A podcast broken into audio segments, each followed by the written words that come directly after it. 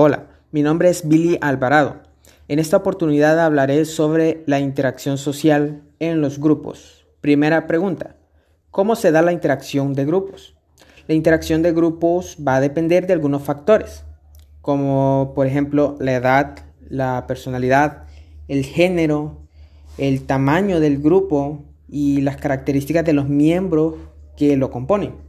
A partir de ello, los grupos pueden interactuar según la siguiente clasificación.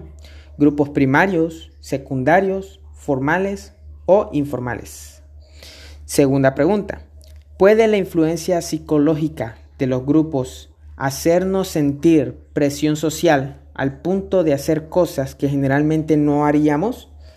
Eh, la interacción social en los grupos ejerce una gran influencia sobre los individuos por lo que a veces existe una presión social que incita a las personas a actuar de cierta manera, incluso a hacer cosas que generalmente no haríamos. Por lo que sí, la influencia psicológica de los grupos ejercen una presión social sobre las personas.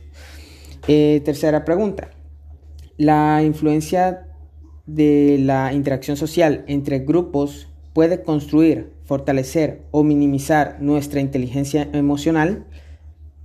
Eh, primero hay que definir qué es la inteligencia emocional.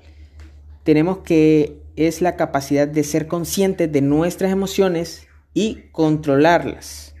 También es la capacidad de ser consciente de las emociones de los demás. A partir de ello podemos decir que la interacción social en grupos sin duda es un factor que ejerce una influencia en nuestra inteligencia emocional. ¿Por qué? Porque a partir de la interacción social, la inteligencia emocional eh, se desarrolla, se va desarrollando ya sea para bien o para mal. Esa ha sido mi participación y gracias por escuchar este audio. Bendiciones.